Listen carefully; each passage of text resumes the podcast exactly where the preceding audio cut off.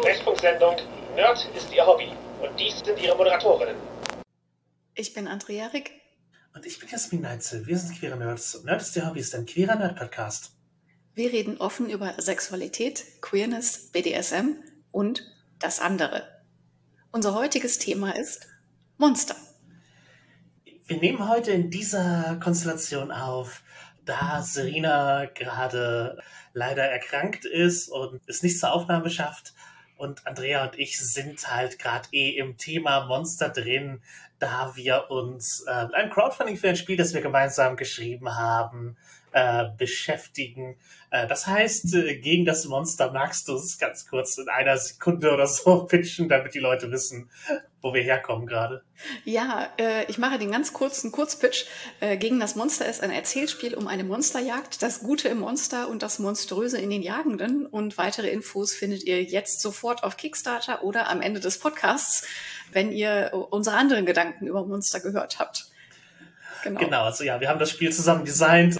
Crowdfund ist jetzt, das heißt, wir reden viel über Monster und machen dann sozusagen, weil wir im Thema sind, direkt weiter. Und eine ein Rollenspiel ohne Monster, also als Rollenspielszene können wir uns ja kaum noch vorstellen. Also wir sind eigentlich die ganze Zeit dabei gewesen. Bei Dungeons Dragons, äh, einer der großen Unterschiede, den es halt damals von Wargames hatte, ist halt, dass man gegen fantastische Kreaturen und Monster kämpft und das Monsterhandbuch ist eben immer eins von drei D&D äh, Büchern, die so essentiell rauskommen und Genau, es heißt halt Monster Manual oder Monster Handbuch. Also der Begriff ist halt auch von Anfang an ein stehender und die Monster werden da ja eher als etwas zu Bekämpfendes wahrgenommen. Ja, es gibt aber natürlich auch äh, Spiele, wo man die Monster spielt. Also zum Beispiel sowas wie Monster Hearts oder Apocalypse Keys, wo was sich sozusagen in die Perspektive der Monster versetzt und äh, damit eben auch in Frage stellt, ob man die Monster bekämpfen sollte oder nicht oder wie es ist, ein Monster zu sein und welche Gründe man vielleicht hat für das, was man tut.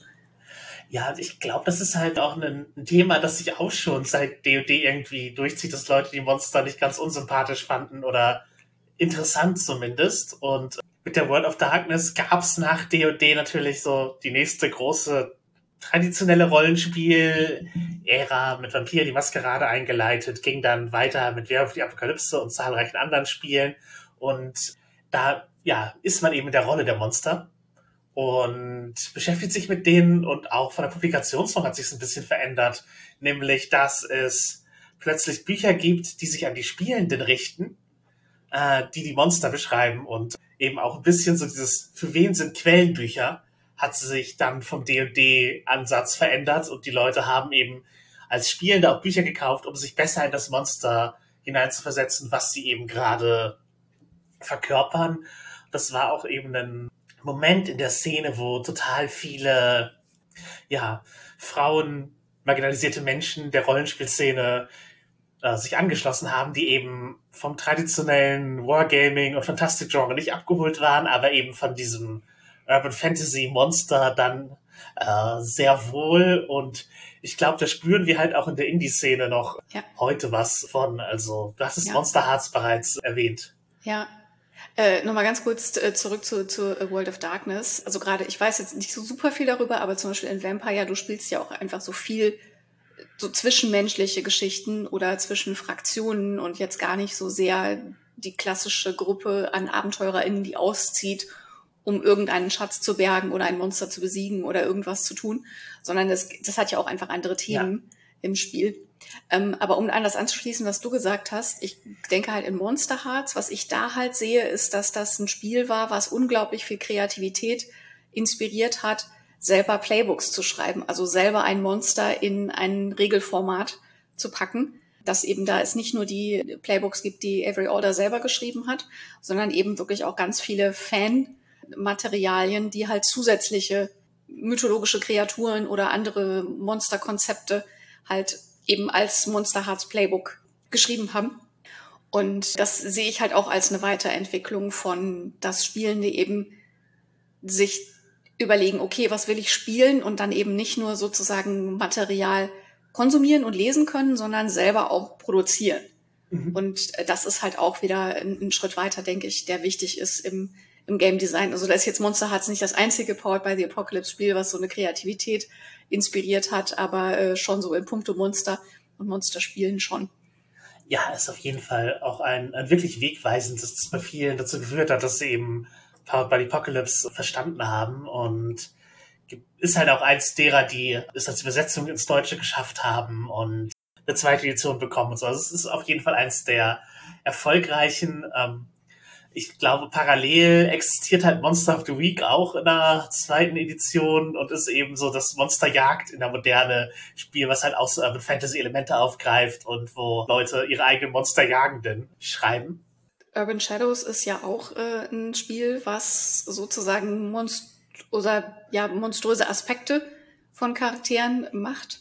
Und äh, auch das gibt's jetzt noch nicht auf Deutsch, aber in der zweiten Edition ist es zumindest in der Mache. Ja, es ist das, das greift halt diese Monster haben eine Gesellschaft und sind soziale Wesen Ding aus der World of Darkness auf. Das ist äh, ja. ja, also Monster Hearts da ist die sozial, ist die Gesellschaft halt doch sehr die menschliche und man hängt in der Schule zusammen rum oder in anderen Teenager-Kontexten und ja. Urban Shadows und die World of Darkness geben einem eben so Parallelgesellschaften, in denen die Monster sich äh, organisieren, jeweils nach den Bedürfnissen ja. ihrer Monstrositäten. Ja. Und ein neueres Spiel in die Richtung ist zum Beispiel Apocalypse Keys von Raine Jardi.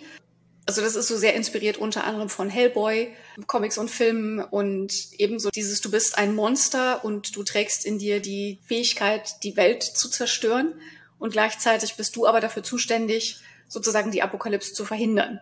Und da geht's halt ganz viel so darum, dass man eben eine Balance findet zwischen der Menschlichkeit und der Monstrosität und den Kräften, die man hat und wofür man die einsetzt und wo das die eben auch eskalieren können und das eben auch in der Würfelmechanik drin ist, dass du halt, wenn du zu hoch würfelst, dann hast, hast du halt sozusagen deine Kräfte zu stark angewandt und es, also der Effekt ist größer, als du ihn haben wolltest und der ist halt dann eben auch wieder meistens zerstörerisch. Auch das ist ein Spiel, wo ich schon einige Fan-Playbooks sozusagen gesehen habe, die das halt irgendwie auch wieder erweitern und da eben so ein bisschen diese, diese Linie von Monster Hearts auch weiterführen. Auch ein sehr cooles Spiel.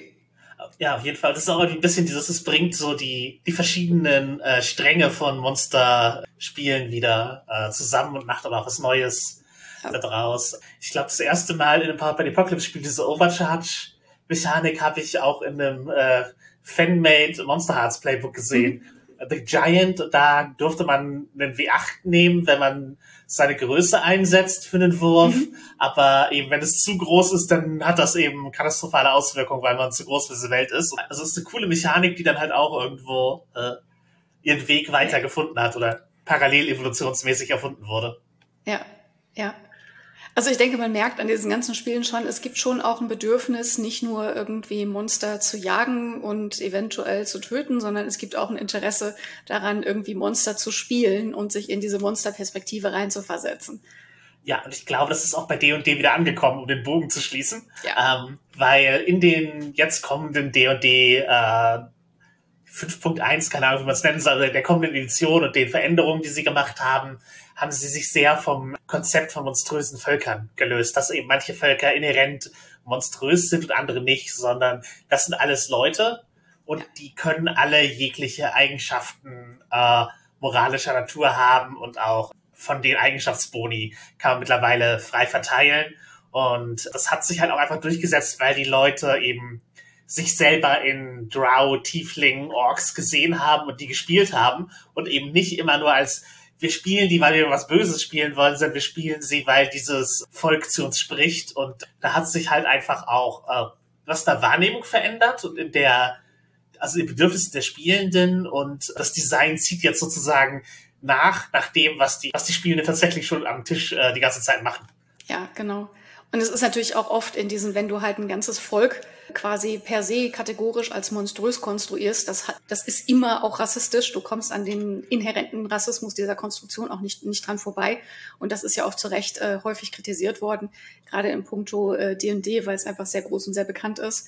Und ähm, das ist natürlich auch eine Reaktion darauf, dass eben ähm, People of Color gesagt haben, ja, hey, hallo, geht's noch?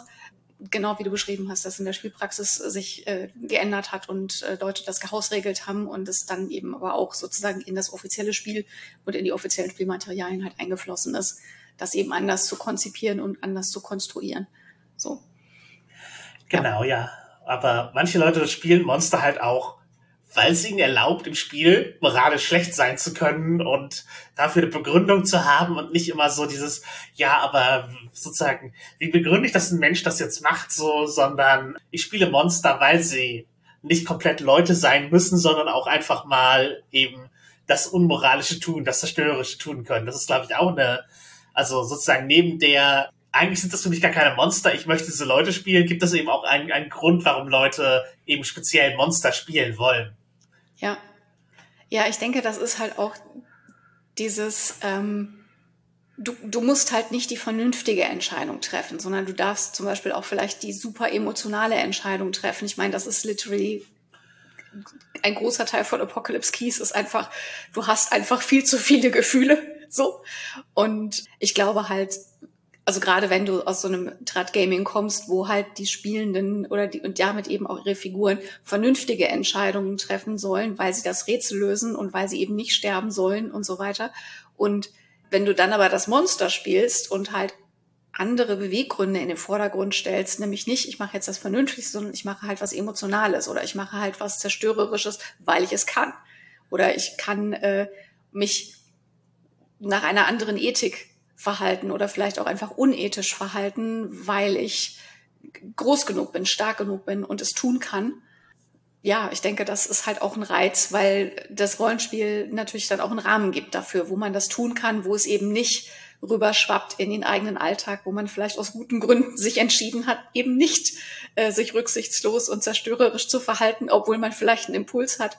Und das Rollenspiel gibt halt so einen Rahmen, wo das geht und okay ist und erwünscht ist. Genau, man muss sich nicht immer respektabel verhalten, sondern kann eben auch auf, ja, Leute werfen Steine nach mir, weil ich monströs aussehe. Ja, und ich wehre mich, indem ich ihr Dorf niederbrenne. Das ist halt auch so, das, das kann man da machen. Das ist halt jetzt nicht, also im Alltag offensichtlich äh, nichts, was man so tun würde oder was passieren würde, was man, was man, was anstrebenswert ist, aber sozusagen diese Machtfantasien erlaubt das Rollenspiel eben dann auch und manchmal halt eben auch, indem man die Rolle von Monstern, Schurken oder was auch immer einnimmt. Ja, also wir haben das ja vorhin auch schon so ein bisschen angesprochen, dass eben Monster oft auch so eine Identifikationsfigur sind für häufig marginalisierte Leute, ähm, weil natürlich so ein Monsterbild auch immer eine Norm konstruiert, von der dann abgewichen wird. Also von das Monster weicht von der Norm ab und dadurch lernen wir aber auch, was ist die Norm. Also das Monster ist irgendwie entstellt und asymmetrisch oder dunkel oder bricht Gendernormen oder es ist besonders dick oder besonders dünn. Und das kommuniziert ja aber immer auch, was ist die Norm und was ist das Normale und das Gute. Und wie ihr schon an den Beispielen vielleicht gehört habt, sind eben an so Monsterkonstruktionen auch oft so diskriminierende Bilder, die weitergetragen werden. Also dass eben, ähm, wenn ich sage, äh, eine Entstellung ist ein Symbol oder ein, ein, ein Bild für das Böse, dann bin ich automatisch im, im Ableismus, in der Behindertenfeindlichkeit. Wenn ich sage, alles, was dunkel ist oder was, was eingewandert ist oder was irgendwo reinkommt, äh, ist eine Bedrohung, dann bin ich ganz schnell bei Rassismus. Wenn Gendernormen zu brechen das Böse ist und ich meine, Queer Disney Villain Trope ist ja nicht umsonst ein Trope, weil es so oft passiert ist, ähm, dann sind wir ganz schnell bei Queerfeindlichkeit oder häufig auch bei Transfeindlichkeit und eben so dieses besonders dick sein als etwas, was gierig ist oder eklig ist, das ist natürlich auch unweigerlich schnell bei äh, realer Dickenfeindlichkeit. Ich glaube, das ist einerseits ein Punkt, warum marginalisierte Leute einen Identifikationspunkt sehen, weil sie halt merken, dass diese Bilder ihnen übergestülpt werden, weil sie irgendwie anders sind oder weil wir irgendwie anders sind. Ich nehme mich da jetzt auch gar nicht aus. Und dass du dann eben hingehst und sagst, ich reclaime das. Wenn ihr mir schon die ganze Zeit erzählt, dass ich das Monster bin, ja, dann bin ich jetzt halt das Monster. Ja, ich, ich glaube, das ist auf jeden Fall eine Sache, die die Leute da anspricht. Und ja, wer Othering-Erfahrungen hat, ist halt äh, wahrscheinlich auch nicht so schnell dabei, ähm, die Argumentation im Spiel zu glauben, dass dass sozusagen, weil das anders ist, ist es automatisch bekämpfenswert. Das ist halt auch dann entsprechend kein Spiel mehr, das sozusagen konsensfähig ist am Spieltisch, sondern Leute beginnen es zu hinterfragen und entsprechend muss man auch fürs Monsterdesign sich auch Gedanken machen, sozusagen, wenn ich wirklich Monster haben will, die bekämpft werden sollen, welche Symbole wähle ich äh, dafür? Und ähm, ja, wo, wo spiele ich auch damit, dass es, dass es halt eben vielleicht Anschlusspunkte und Mitleid und sowas gibt. Und ja, eben wenn Leute Monster spielen, wie, wie sehr lehne ich mich auch auf der Spielleitungsseite oder auf der, der mitspielenden Seite in die Reaktionen rein. Also man muss sich ja jetzt auch nicht ähm, genötigt fühlen, keine Ahnung, Dickenfeindlichkeit zu performen, weil jemand halt einen, äh, keine Ahnung, im Star Wars Rollenspiel einen Hut genommen hat als seine Figur. Ja. ja. Und ich denke halt, es ist halt auch kein Zufall, dass so Spiele wie Monster Hearts oder Apocalypse Keys, die sich halt in die Perspektive von Monstern versetzen und sich eben damit auseinandersetzen, was bedeutet es, wenn die Welt denkt, dass du ein Monster bist, dass die von marginalisierten Leuten geschrieben wurden, also von queeren Menschen, von Transmenschen, von People of Color. Und weil das halt was ist, was wir kennen. Und wir wissen, wie das ist, von Normen abzuweichen. Wir wissen, wie das ist, ausgeschlossen zu werden ihnen immer wieder gesagt zu kriegen, du gehörst nicht dazu. Vielleicht sogar Leute grundlos Angst vor dir haben, ähm, weil du anders bist oder weil sie das als ein Angstbild konstruiert haben in, in ihrem Kopf.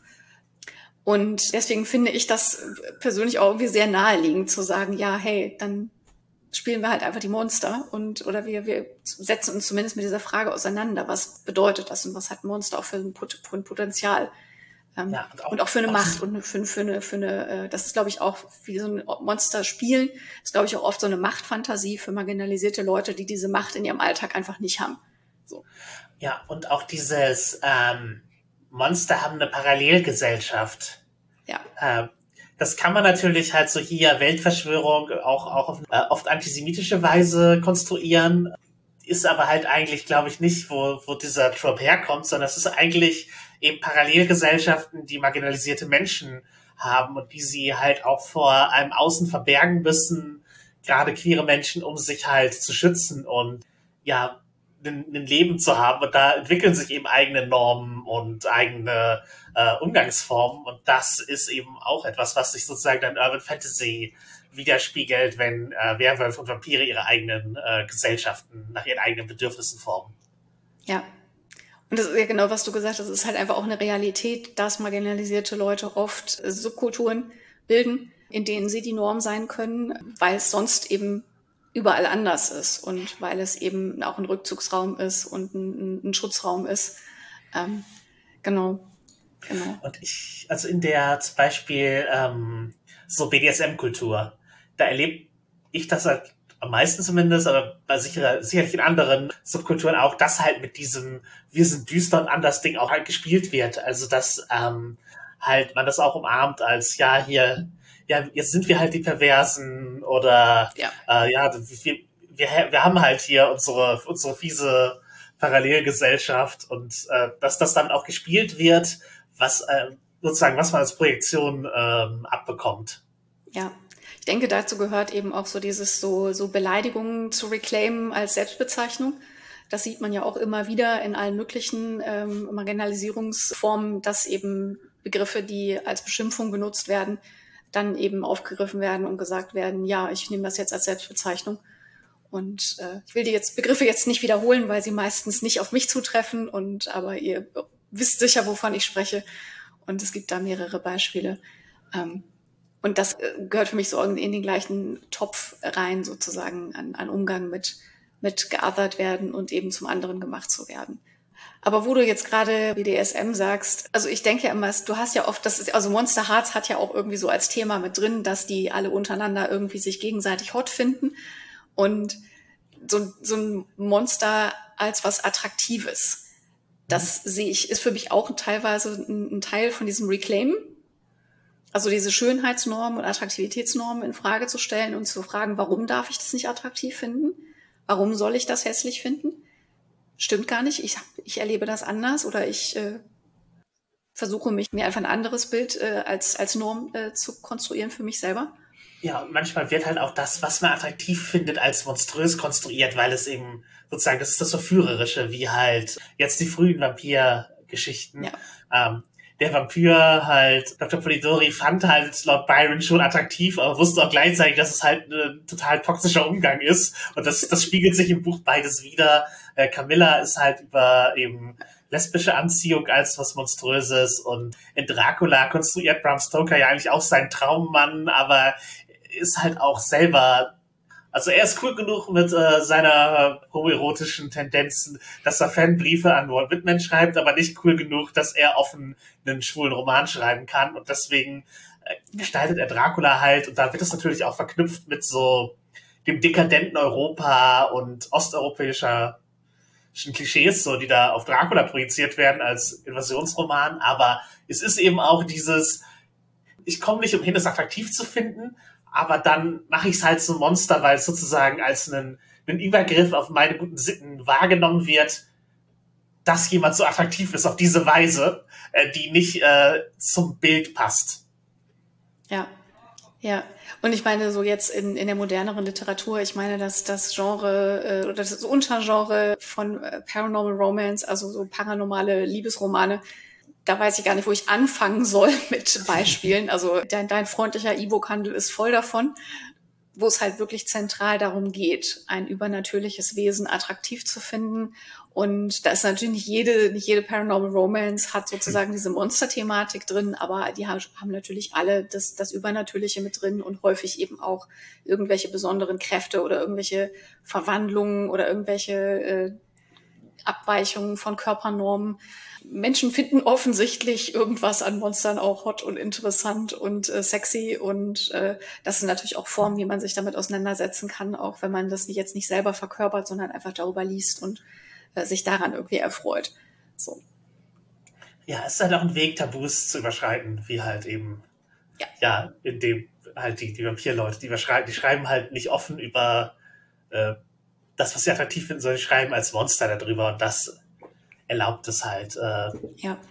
ja, das zu machen. Und gleichzeitig ist ja. es halt auch attraktiv, eben in der Fantasie Tabus zu übertreten, die man tatsächlich selber hat. Ja. Also man würde es, man würde es jetzt real nie tun, aber wenn man sich das vorstellt, dass ein Monster das mit einem macht, dann ist es halt wieder ein Ding. Oder wenn man sich vorstellt, dass ein Monster das tut und man sich das Monster hineinversetzt, das ist dann halt auch wieder eine, eine Erlaubnis, sich äh, damit zu beschäftigen. Das Thema mit dem Tabus überschreiten hast du ja auch im, im BDSM, wo halt das eben einen Rahmen kriegt, in dem das okay ist und gemacht werden kann. Und das ist ja auch ein bisschen das, was du, was du schon gesagt hast, also so dieses Reclaimen von, ja, dann sind wir jetzt halt die Perversen und so ein bisschen so dieses Kokettieren mit dem, mit der Grenzüberschreitung und dem, das ist ja auch was, wo Leute eine, eine Gruppenzugehörigkeit und eine Identität drüber finden. Genau das zu machen und eben sozusagen über den Rahmen der der als normal konstruierten Sexualität oder Beziehungsformen hinauszugehen und eben andere Dinge zusätzlich oder stattdessen cool und, und sexy zu finden. Ich denke, das gehört auch in, in diesen Komplex mit rein, dass Monster halt oder dass Monstrosität oder Normabweichung halt auch attraktiv sein kann.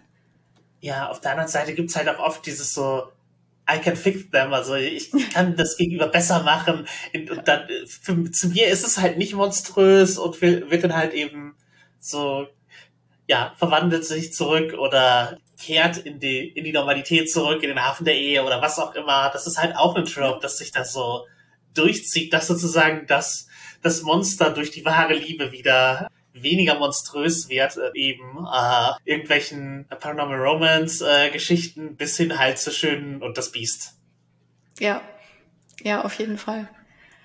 Und das sieht man eben auch wieder im Rollenspiel. Also auch da gibt's äh, super viele äh, Spiele, in denen du Monster datest oder als, als Monster datest oder du bist der Mensch und datest ein Monster. Und ähm, ich habe jetzt vorhin nur noch mal schnell geguckt. Auf Itch findet man zum Beispiel Okay Cryptid was so in die Richtung geht.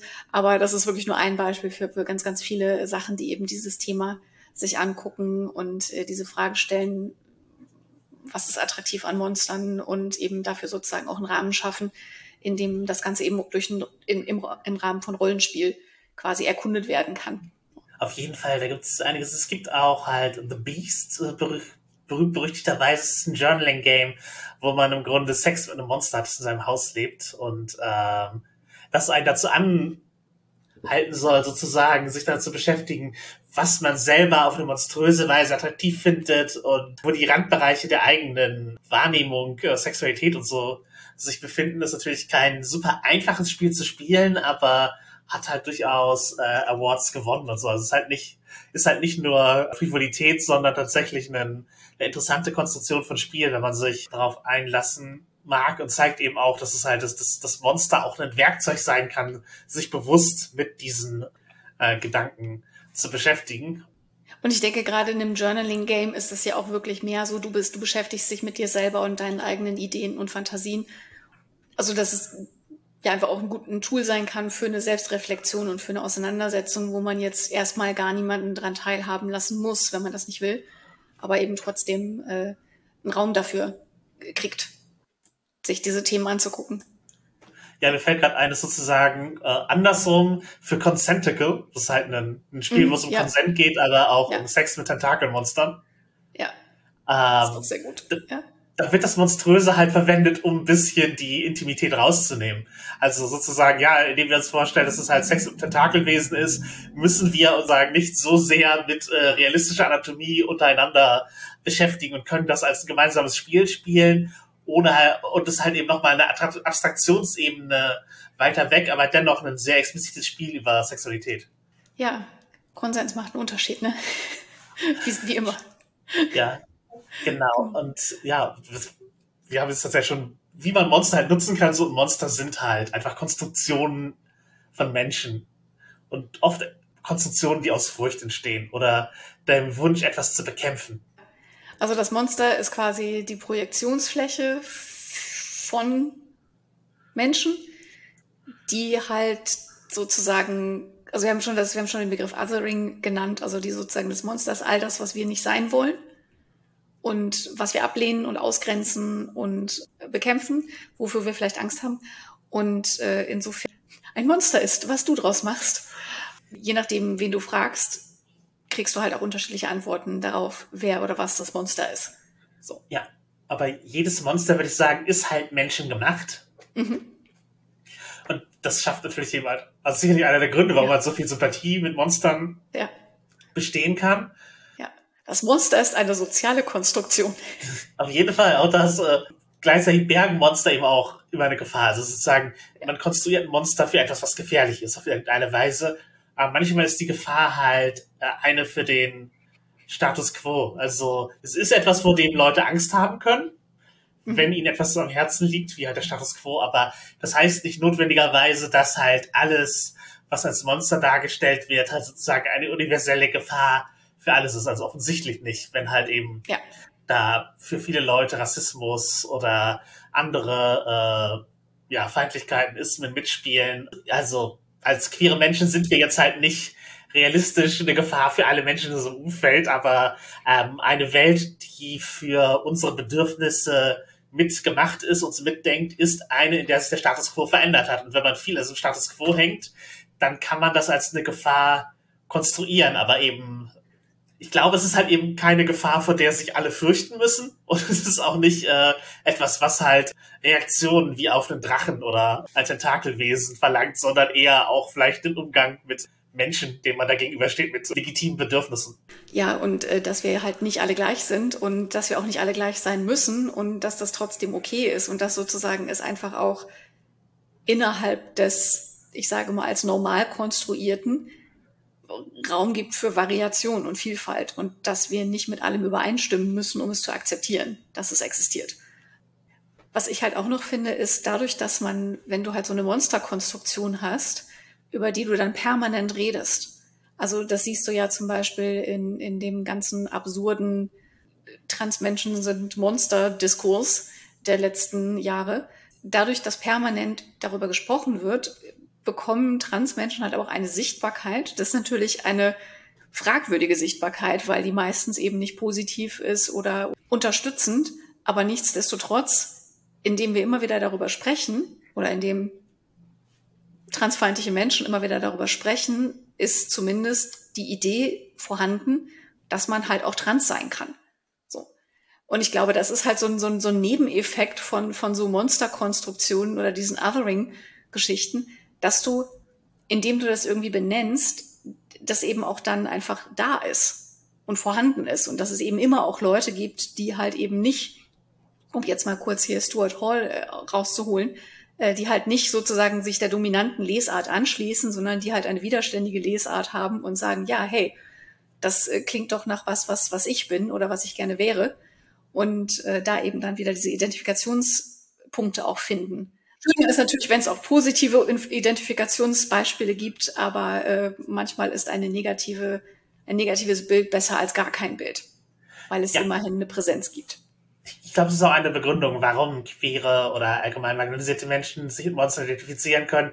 Es ist einer der Wege, ja, überhaupt sich selbst zu benennen. Wenn man halt, wenn es halt nur negative Sprache gibt, dann ist es dennoch die Sprache, in der man sich wiederfindet, die man erkennt und äh, wo man sich natürlich auch von den Zuschreibungen löst, aber das ist halt ein Berührungspunkt gewesen ja. für das Ganze. Und ja, Hypervisibility, also halt diese extreme Sichtbarkeit, die dann eben auch ähm, Eigenschaften der marginalisierten Gruppe als Gefahrenanzeichen etabliert. Das ist, ist, das ist durchaus ein Problem und ja. äh, macht es halt schwieriger, sozusagen in der Öffentlichkeit zu existieren und einen entspannten Alltag zu führen. Gleichzeitig auch wieder soziologischer Begriff werden halt Folk Devils konstruiert, also sozusagen Figuren, die schuld äh, an etwas sind, was gerade passiert oder deren Problematik total überhöht wird. Und in den 70er Jahren zum Beispiel, als das Konzept von es gibt Serienmörder ja. bekannt wurde, da sind halt Folk Devils kreiert worden von wie hoch diese Gefahr tatsächlich ist. Und die tatsächliche Anzahl von SerienmörderInnen ist halt gar nicht so groß, dass es für alle eine Gefahr darstellt. Aber dadurch, dass das Konzept so verfangen hat, wurde es dann halt eben so zur Gefahr aufgebaut. Und ähm, das ist etwas, was halt auch versucht wird, mit äh, marginalisierten Menschen zu machen, wenn man halt eben so eine Kampagne gegen sie konstruiert, dass ja. sie halt schuld sind an allem Übel, was halt da ist. Also erlebt man zum Beispiel eben äh, mit den ja, Äußerungen gegen Geflüchtete zum Beispiel. Ja, ja. Oder auch einfach diese, diese übertriebene Vorstellung von, in welcher Menge diese marginalisierten Menschen überhaupt existieren. Also das siehst du halt sowohl bei, bei Transmenschen, wo ein Riesenbohai gemacht wird und dann guckst du dir am Ende die Zahlen an und denkst so, ja, keine Ahnung, jetzt hat hier irgendjemand einen Riesenaufwand gemacht wegen einem einzigen Transmädchen in einem einzigen Sportverein. So.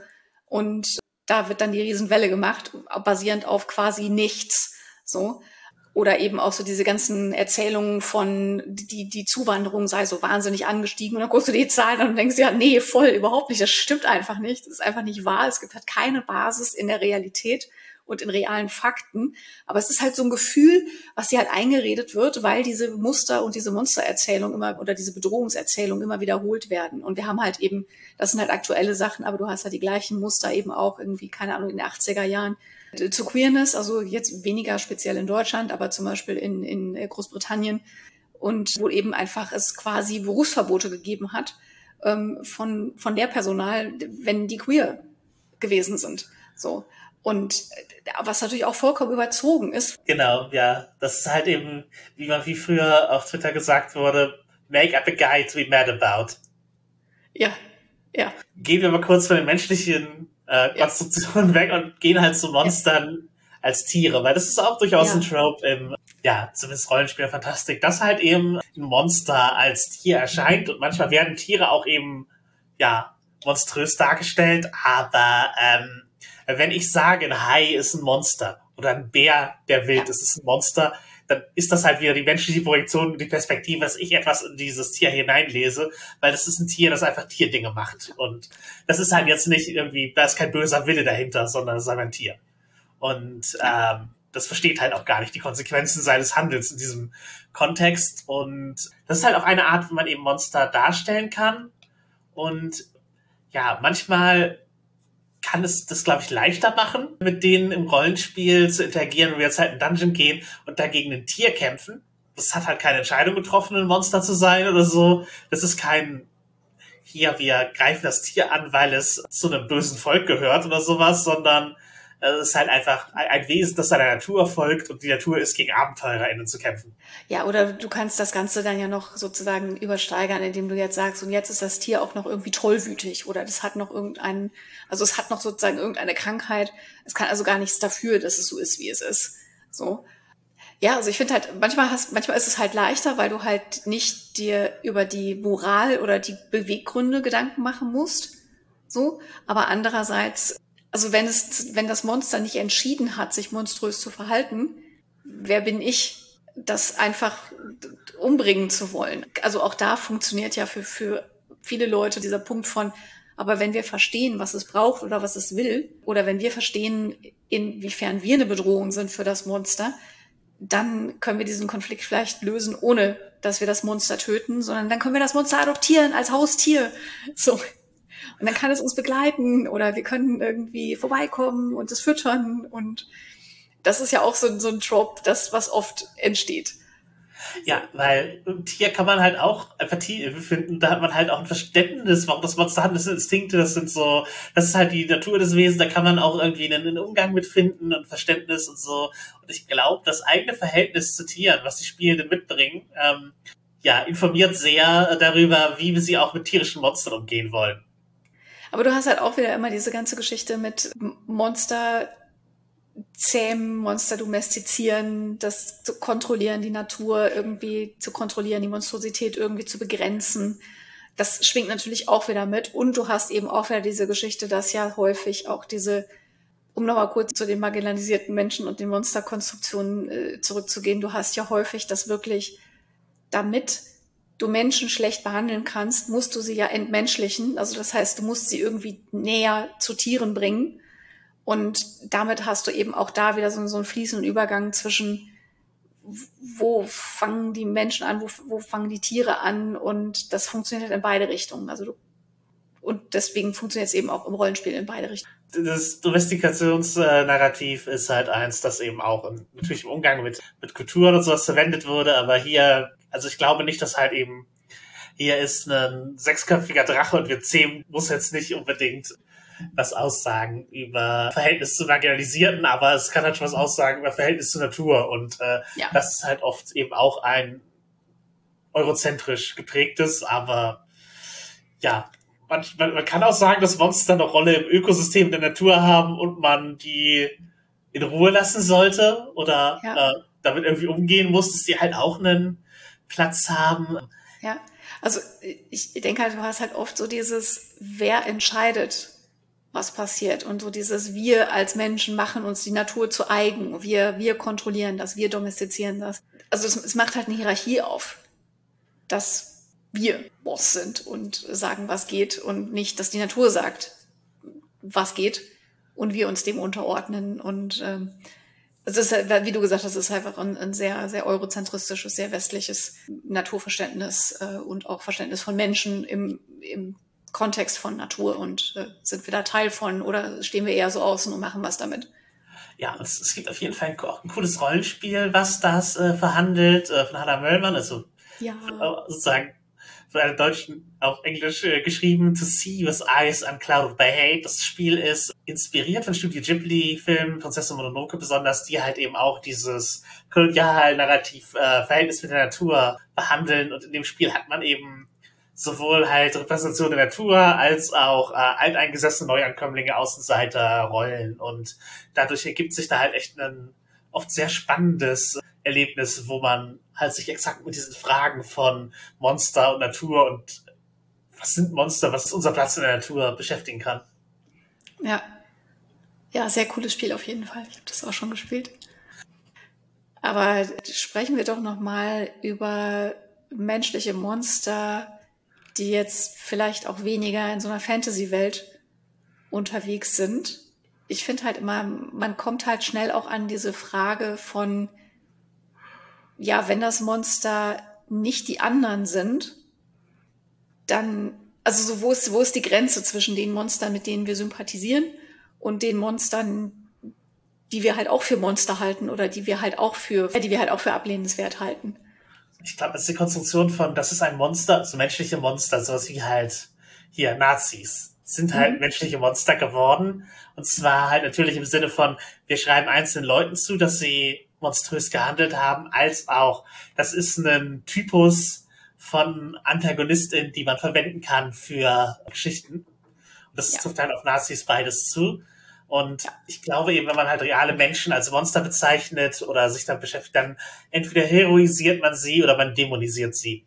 Habe ich auch in der ja. Folge zu True Crime schon ein bisschen drüber gesprochen und auf einer historischen und journalistischen Ebene lehne ich das auch ab, sozusagen eben diese Bezeichnung von Monster für, für Leute, die Dinge aus Gründen getan haben, zu verwenden, weil das eben die einfache Erklärung ist, dass auch da Othering ist der, der Kern dahinter. Man distanziert sich. Und äh, wenn man sagt, es ist ein Monster, macht es auch ein bisschen unnötig, sich mit den Motivationen und den auch gesellschaftlichen Gründen und Umständen, die zu dieser Handlung geführt haben, zu beschäftigen. Ja. Was ich an dieser Stelle wichtig finde, ist zu sagen, das heißt nicht, dass wir ja die Nazis nur verstehen müssen und dann äh, machen, sind sie nicht mehr scheiße, sondern das heißt eher, dass wir wenn wir alles, was wir ablehnen, nur in Anführungsstrichen den Nazis zuschieben, dann ist es halt total einfach, weil dann können wir die Guten sein und müssen uns überhaupt nicht mehr damit beschäftigen, was wir vielleicht an rassistischen oder sexistischen oder transfeindlichen oder sonst wie istischen Impulsen oder, oder Gedanken haben, weil wir sind ja die Guten. Und deswegen ist alles, was wir tun, auch gut. Und wir müssen das in keiner Form hinterfragen und wir müssen auch nichts ändern, weil wir sind ja keine Nazis. So. Und ich glaube, da ist es halt wirklich sinnvoll, diese, diese gut-böse Binarität aufzubrechen und zu sagen, ja, nein, auch wir haben halt schwierige, problematische Anteile in uns, weil wir in einer Gesellschaft aufgewachsen sind, die eben diese Ismen überall hat und entweder haben wir sie verinnerlicht, wenn sie uns selber betreffen, oder wir profitieren davon, weil wir privilegiert sind durch bestimmte Aspekte unserer Identität. Wenn wir nicht mehr kritisieren können, dass eine Handlung, die wir gerade ausgeführt haben, oder eine Aussage, die wir gerade gemacht haben, rassistisch war, vor lauter, aber ich bin doch kein Nazi, das bringt uns halt auch nicht weiter. So. Ja, da schadet uns diese Konstruktion von als Monster gibt es Nazis äh, ja. weil man eben das selber nicht sein kann, diese, diese Ähnlichkeiten ja. nicht zugeben, nicht, nicht, nicht akzeptieren kann, weil ja. eben ein das sozusagen in die andere Kategorie schiebt. Und da sozusagen, ich verliere meine Menschlichkeit, sobald ich einmal in meinem Leben rassistisch gewesen bin, während wir eigentlich gar nicht im Hinkommen, das zu sein und uns eigentlich besser müsste dann beschäftigen müssen. Und genau deswegen finde ich das eben problematisch, das auf so eine Weise nach außen zu schieben und ja, es ist auch, glaube ich, es ist unangenehm, aber auch okay zu verstehen, dass manche Menschen einfach als Menschen ganz, ganz scheußliche Dinge tun. Oder ja. dass manche Systeme ganz, ganz scheußliche Ergebnisse hervorbringen. Und das ist dann dennoch eben was Menschliches, was da passiert ist. Und das ist auch ja. eben ein Teil davon, sich damit zu beschäftigen und das zu verstehen, ja. dass es eben Menschen waren. Ja, ja. Und das ist, glaube ich, aber eben auch das Schwierige, ne? weil man will das ja nicht. Man, wir wollen ja nicht so sein und wir wollen auch nicht, dass die zu uns gehören. Deswegen, das siehst du ja auch ganz oft an so Gruppenkonstruktionen, dass halt irgendwie, ja, nee, aber TERF sind ja keine Feministinnen. Und dann werden die halt aus der Gruppe der Feministinnen rausdefiniert, anstatt sich zu fragen, an welchen Aspekten ist aber Feminismus eben manchmal auch transfeindlich und transexkludierend. Und dass dieses, dieses Out, Outgroup, In-Group, also wir und die, ja das ist immer eine, also ich verstehe diesen Impuls, ich habe den ja auch manchmal. Ich sage ja, die gehören nicht dazu. So, wir sind nicht so.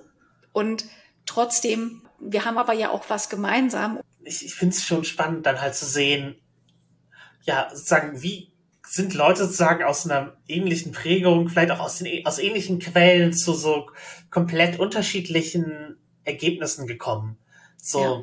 was halt auch Feminismus und so angeht, dass sie halt dann auch teilweise aus denselben Texten komplett andere Sachen lesen oder aus denselben Ereignissen komplett andere Schlüsse für sich ableiten. Die BDSM-Szene hat das halt auch mit diesem hier alle, die, alle, die eben ähm, übergriffig sind, sind Fake. Das sind Fake-Doms und so. Damit ist es nicht unser ja. Problem, weil die gehören ja nicht zur Szene. Und ja. ähm, da ja. sehe ich, ich sehe halt auch schon eine Verantwortung drin. Oder halt eben dieses, ja, das sind hier Nazis gehören ja nicht dazu. Das ist, das, das ist halt nicht Deutschland so. Doch, eigentlich wohl, wohl halt schon und sehr, und sehr explizit so. Und ja. deswegen ist auch unser Problem, dass wir halt als Gesellschaft äh, lösen müssen, selbst wenn wir als Individuen nicht dazugehören. Ja. Und ich denke halt, es gibt halt auch einen Unterschied zu sagen, ich bin auf jeden Fall davon überzeugt, dass Deplatforming eine Strategie ist, die funktioniert, so, indem man Leuten eben kann, eben Nazis und TERFs und anderen äh, Menschen, die äh, schreckliche Dinge tun und sagen, keine Plattform gibt und deren äh, schreckliche Ansichten nicht weiter verbreitet. Da bin ich von überzeugt, dass das gut und sinnvoll ist. Ich bin aber trotzdem der Meinung, an irgendeiner Stelle müssen auch Gespräche geführt werden, weil sonst finden Leute auch keinen Exit. Also die kommen nicht raus aus diesen Strukturen, wenn sie da erstmal drin sind, wenn du ihnen keinen Ausgang mehr anbietest. Und ich bin halt auch der Meinung, dass einfach nur zu sagen, Nazis gehören nicht zum Rollenspiel und dann Rollenspiel als ein, eine Gruppe oder Rollenspielende als eine Gruppe zu konstruieren, in der alles gut ist und in der keine, keine Diskriminierung stattfindet, das ist halt auch in die Tasche gelogen. Ja? Weil auch im Rollenspiel gibt's ja Sexismus und Homo- und Bi- und Transfeindlichkeit und Rassismus und all diese Dinge. Und eben meistens nicht auf der Ebene von Beschimpfungen und bewusste Ausgrenzungen, aber halt häufig auf so einer Ebene von Mikroaggressionen und kleinen, in Anführungsstrichen kleinen Dingen, die sich aber summieren, die immer wieder passieren, die bestimmten Leuten eben immer häufiger passieren als anderen Leuten. Wenn wir halt das rausdefinieren, als das gehört nicht zu uns, dann müssen wir uns nicht damit beschäftigen. Dann müssen wir uns auch nicht die Frage stellen, wie können wir das verhindern? Wir müssen uns nicht die Frage stellen, wie kriegen wir, wie, wie kriegen wir das geändert? Also, ja. weil das sind ja die anderen, das sind ja die Bösen, das sind die Monster, die sind woanders. Mit denen wollen wir nichts zu tun haben. So. Das ist zu einfach. Ja, genau. Der Ausschluss auf der Label-Ebene funktioniert nicht wirklich gut. Also ja. wir sagen, Nazis gehören nicht zu uns und dann nichts anderes tut. Dann sind die Leute, die selber nicht als Nazis, selber als Nazis labeln. Die Leute sind es dann, die dann freiwillig wegbleiben oder sich beschweren. Ja. Aber eigentlich möchte man doch eine Szene konstruieren oder eine Community bauen, in der Nazis sich inhaltlich unwohl fühlen.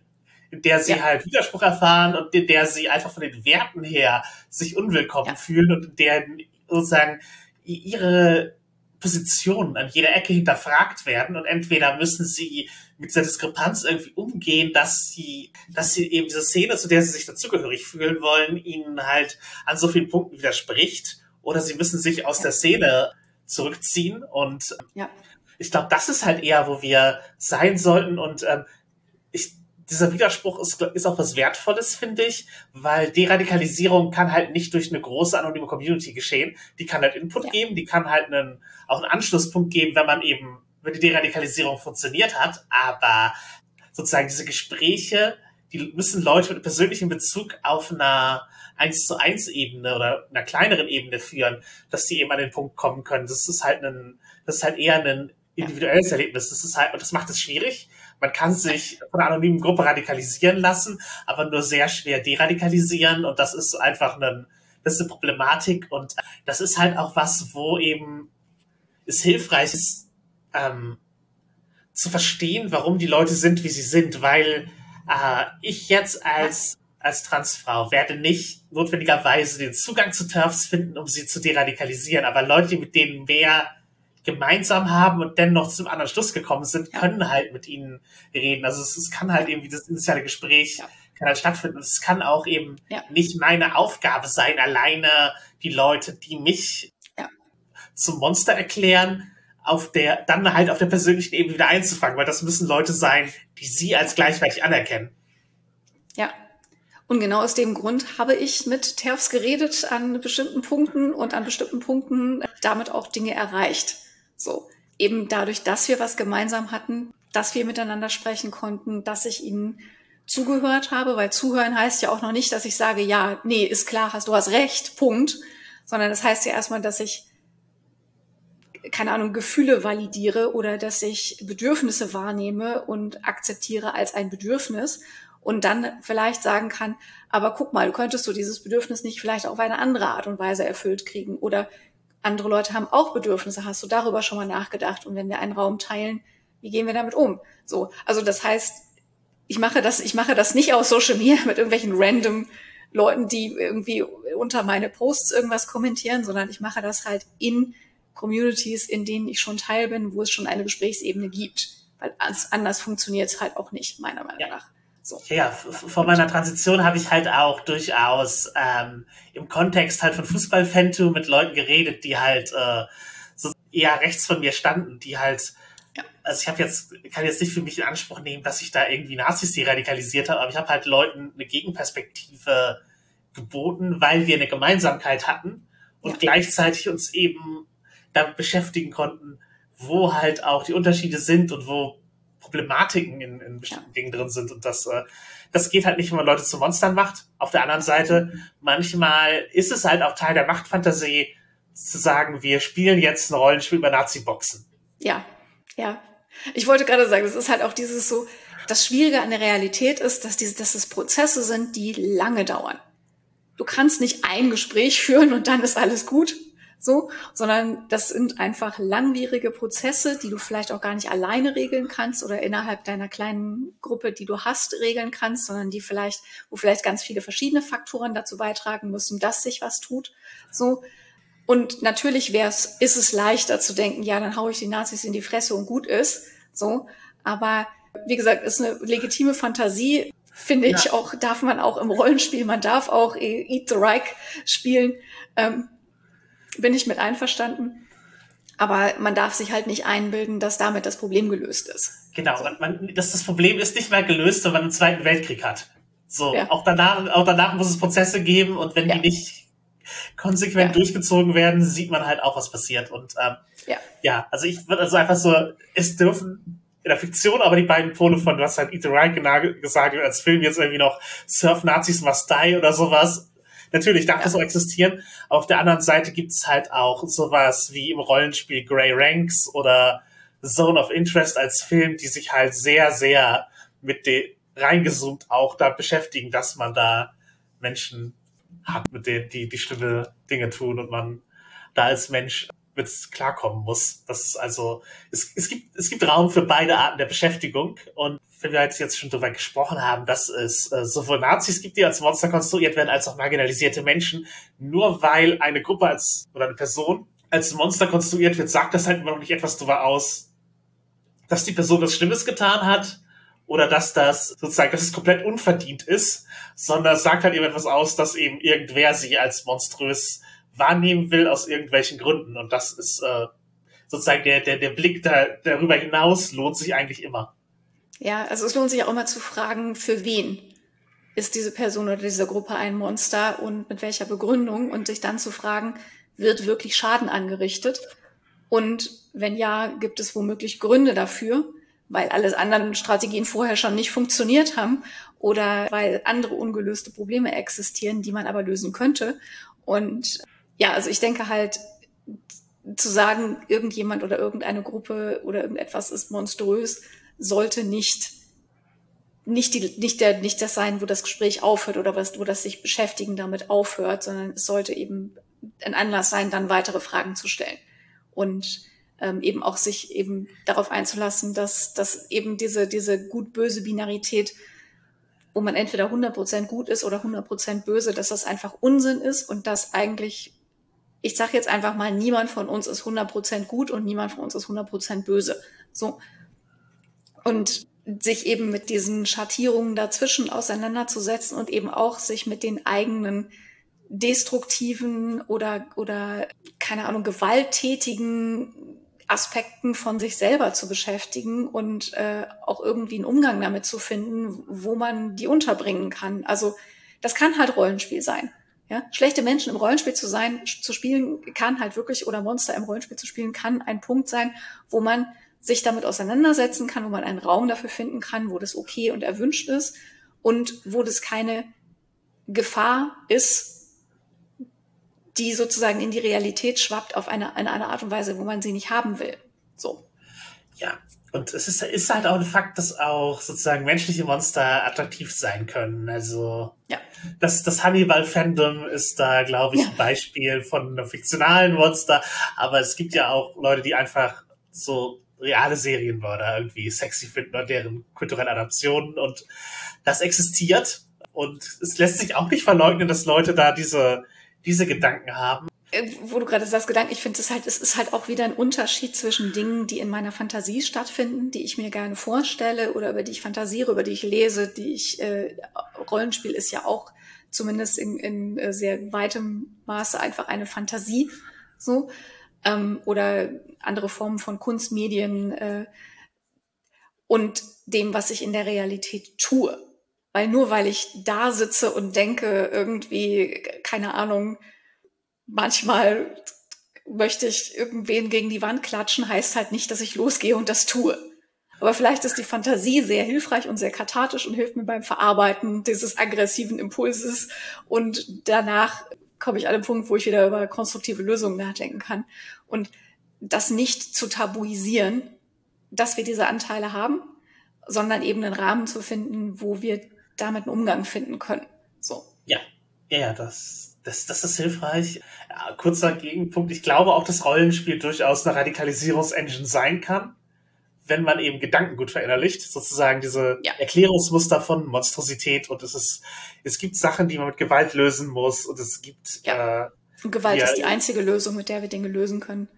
Genau, und hier wollen wir gerne ein Genozid verüben, weil das hilft uns jetzt. So, das ist, eine, ist das ja. Richtige und Gute zu tun. Also das kann halt auch zur Radikalisierung dienen, wenn man es eben mit Leuten spielt, die in diesen Denkmustern ähm, gefangen sind. Aber ja, und die halt nicht aufhören, wenn das Rollenspiel vorbei ist. Also ja.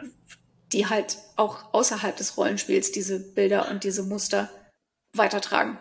Und ich glaube, es ist halt auch echt ein Unterschied aus, wie, auch wie man im Rollenspiel für sich selber die Begründung konstruiert, mit diesem so, ja, ich ich spiele jetzt absichtlich mal die einfache Lösung, weil irgendwie ich brauche die Katharsis dafür, ist halt was anderes als so Rassenlehre.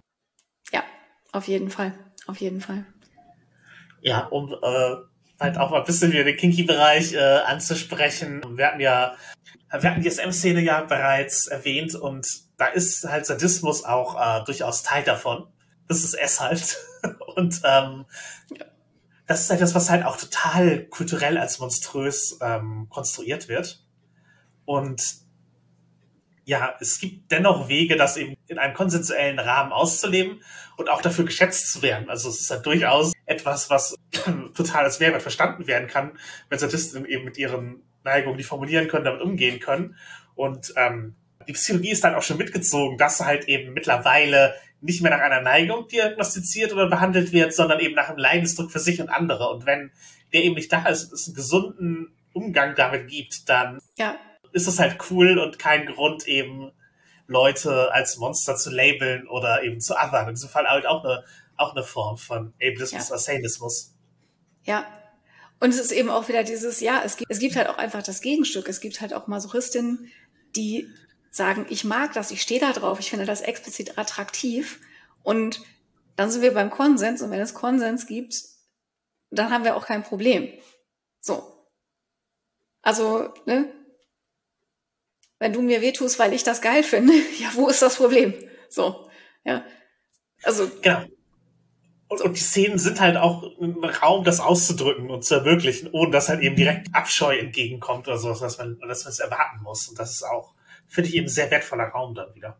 Ja, ja, es steckt halt wieder diesen Rahmen ab, in dem andere Normen gelten und wo auch einfach das Signale, klare Signale gibt für, wann sind wir in diesem Raum und wann begegnen wir uns sozusagen in unserem Alltags-Ich.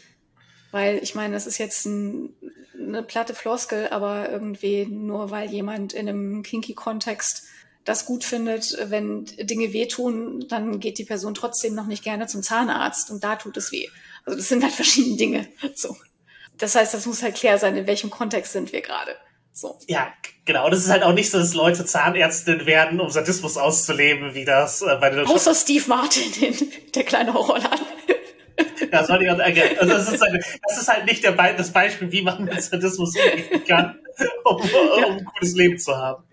Ja, weil dann werdet ihr von fleischfressenden Pflanzen gegessen und äh, das ist ja auch irgendwie keine Lösung. Ja, aber mit Literature of Horror sind wir, glaube ich, bei einem guten Übergang zu Monstern, die nicht humanoid sind. Ja. Weil die, die, sind, die gibt es halt auch. Äh, halt Riesenpflanzen, Drachen, Aliens, ja. Kaiju. Also. Die haben auch eine große Beliebtheit und Verbreitung in vielen Genres. Und ich glaube, viele von ihnen haben gemeinsam, dass noch ein Funkenbewusstsein da ist. Also, dass sie halt noch ein Wesen haben, das über das Tierische oder halt reine Naturgewalten hinausgeht und damit eben natürlich ein Undockpunkt, um sie halt äh, als Monster zu assern, aber auch eben für Sympathien. Ja, oder auch Kommunikation einfach, ne? Ja. Dass wir halt irgendwie in einen Austausch treten können oder irgendwas verstehen können. Ja. Genau, sie wollen was in der ja. Regel. Und äh, ja. genau, und der, der kosmische Horror ist halt eher so das, das Gegenteil davon. Ähm, da werden Monster sozusagen absichtlich als schwer zu definieren und nicht zu verstehen gestaltet und haben auch ein negativeres Weltbild und manche Monster stehen, dem wir einer Naturgewalt Intention und Wesen zuschreiben. Und schon hat man Empathie dafür. Und auf der anderen Seite funktioniert kosmischer Horror manchmal auch so, dass eben selbst offensichtlich humanoiden und fühlenden Wesen sehr viel abgesprochen wird und sie als unverständlich gekennzeichnet werden und eben als ein, der, der friedliche Kontakt ist nicht möglich oder dass sie, sie jemals zu verstehen ist ein Ding der Unmöglichkeit.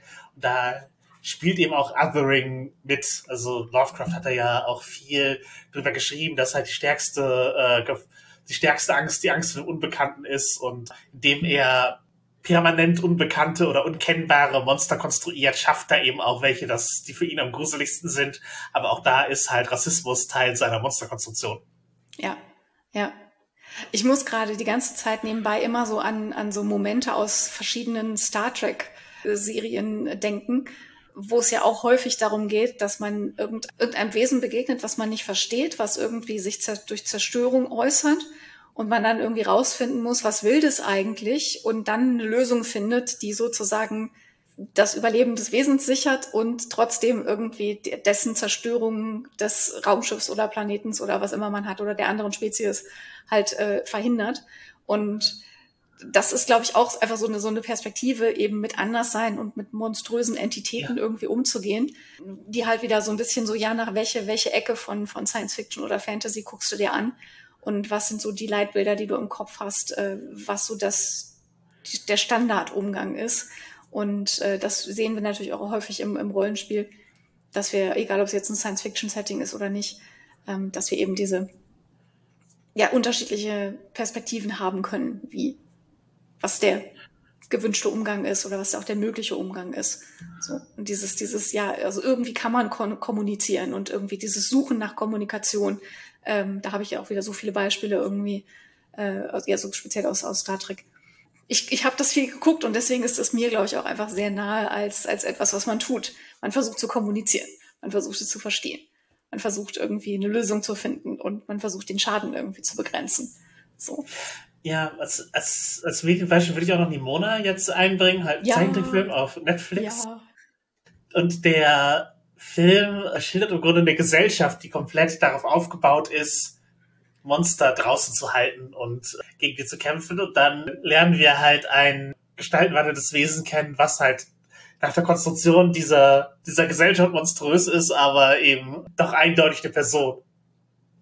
Ja, und das war auch eine unserer Inspirationen für Gegen das Monster, unser Spiel.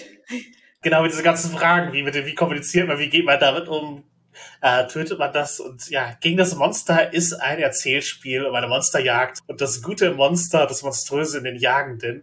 Und entsprechend geht es äh, damit los, dass die Gruppe, der Charakter losgezogen ist, um dem Dasein eines Monsters ein für alle Mal ein Ende zu bereiten. Sozusagen, das ist die Grundhaltung, mit der sie reingehen, aber das Spiel, ja, stellt ihnen halt Fragen. Und am Ende ist es nicht notwendigerweise das Ergebnis, dass sie das Monster angreifen, sondern die letzte Frage ist immer, das Monster steht dir gegenüber, greifst du das tatsächlich an? Und dann ja.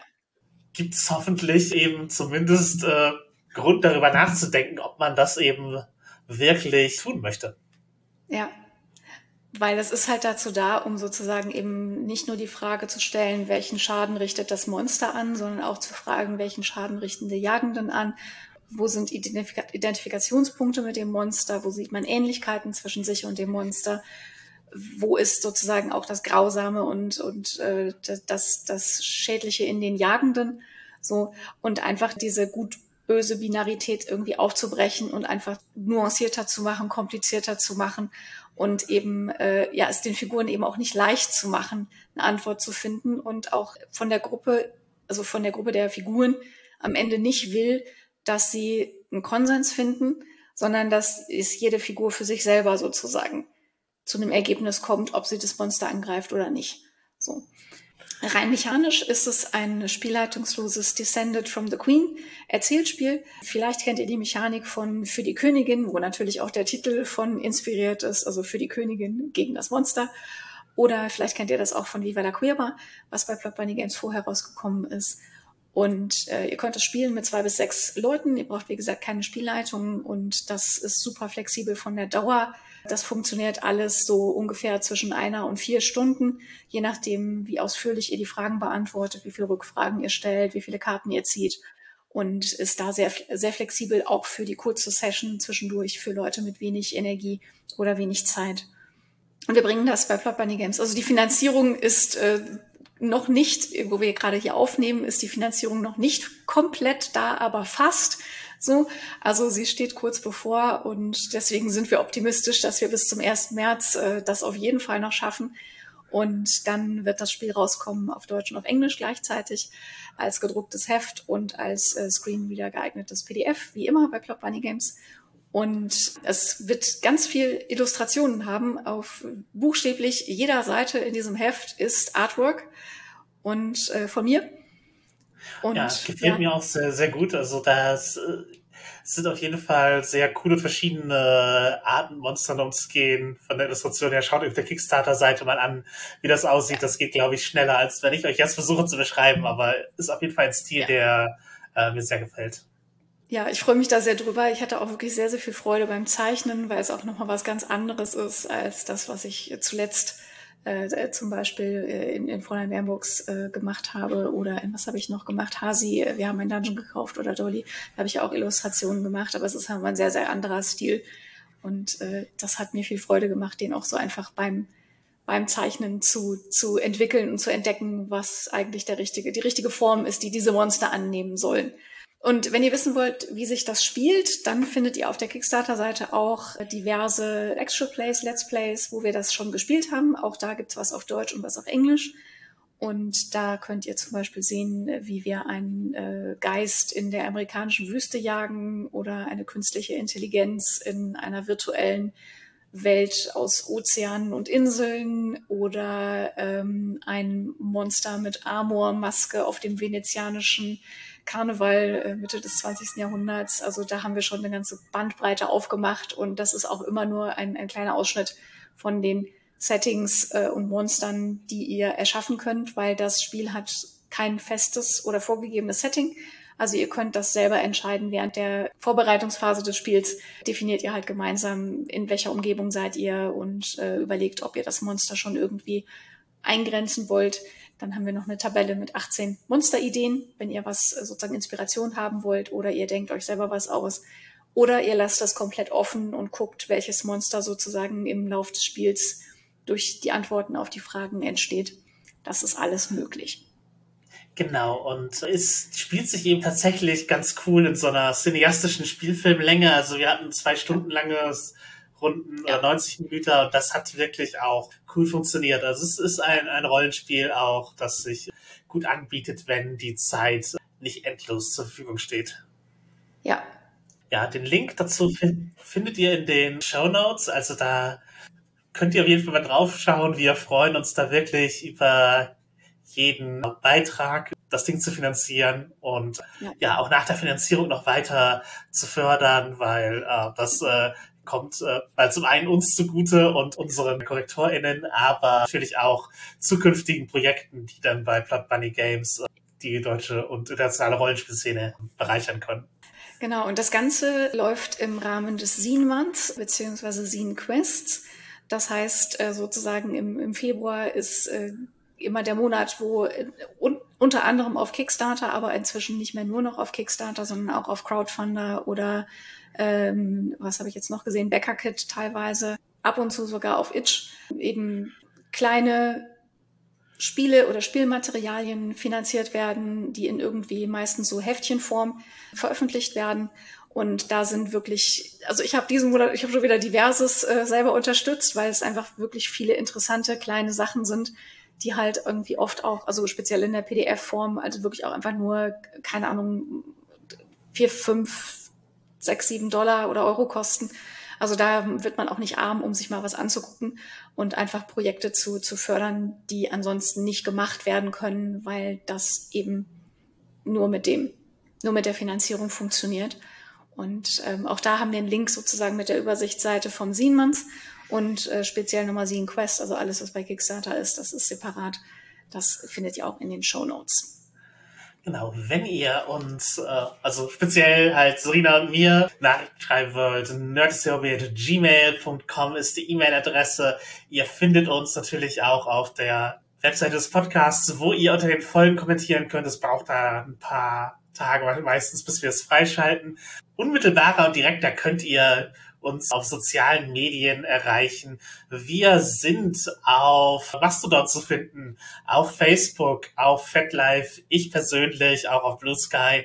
Und genau, da nehmen wir auch sehr gerne entgegen. Wir haben einen Discord, den ihr besuchen könnt, wo wir uns über deutschsprachige Rollenspiel-Podcasts äh, austauschen. Auch das ein Weg, uns direkt zu erreichen. Ja, und natürlich jegliches Feedback, Abo, Rezension, Sternewertung ist ein wichtiger Beitrag dazu, den Podcast in Zeiten von zersplitterten sozialen Medien äh, bekannt zu machen und Abos zu generieren, anderen Leuten die Möglichkeit zu geben, von uns zu erfahren. Und genau, Andrea, du bist ja abseits des äh, Crowdfundings sicherlich auch irgendwo zu finden. Wo kann man denn dich und oder Plot Bunny Games so äh, erreichen? Ja, also auch fast, fast überall. Und bevor ich jetzt auch die lange Liste zähle, sage ich euch einfach, geht auf die Website von Plot Bunny Games, das ist plotbunnygames.com und dann findet ihr oben und unten und immer alle Links zu allen aktuellen Social Media Kanälen. Ihr findet zu unserem Twitch-Kanal, zu unserem YouTube-Kanal, wie gesagt, die ganzen Social Medien, Link zu unserem Discord und da ist alles anklickbar. Und ähm, mich persönlich findet ihr privat auch ähm, Mastodon und Blue Sky hauptsächlich. Und da können wir auch nochmal einen Link in die Shownotes packen, ähm, wenn ihr mir als Person und nicht, äh, nicht nur als Verlegerin folgen wollt, könnt ihr das da auch tun. Ja, was auf jeden Fall, glaube ich, ein relevanter Ort ist, dir zu folgen, ist auch Twitch. Da bin ich nämlich nächste Woche auch zu Gast. Also ja. wenn ihr es jetzt hört, nächste Woche. Ansonsten genau. findet ihr den Link in den Show Notes an der Aufzeichnung. Und da geht es dann um Lektorat und Korrektorat Genau, also da habe ich Jasmin eingeladen und Camilla Kutzner, die äh, ganz viele Korrektorate für uns gemacht hat. Und dann sprechen wir eben darüber, was ist das eigentlich alles und wann macht man das und wie macht man das und äh, gucken so ein bisschen im Verlag hinter die Kulissen. Und äh, ich freue mich da schon sehr drauf und auch sozusagen euch mal die Leute zu zeigen, die sonst eher so ein bisschen, zumindest bei Plot Bunny Games, ein bisschen im Hintergrund aktiv sind. Ja, dann bleibt uns zum Abschluss nur noch zu sagen, identifiziere dich mit dem Monster, hab eine paranormale Romanze, werde eine Gefahr für den Status quo und willkommen in deinem neuen Leben.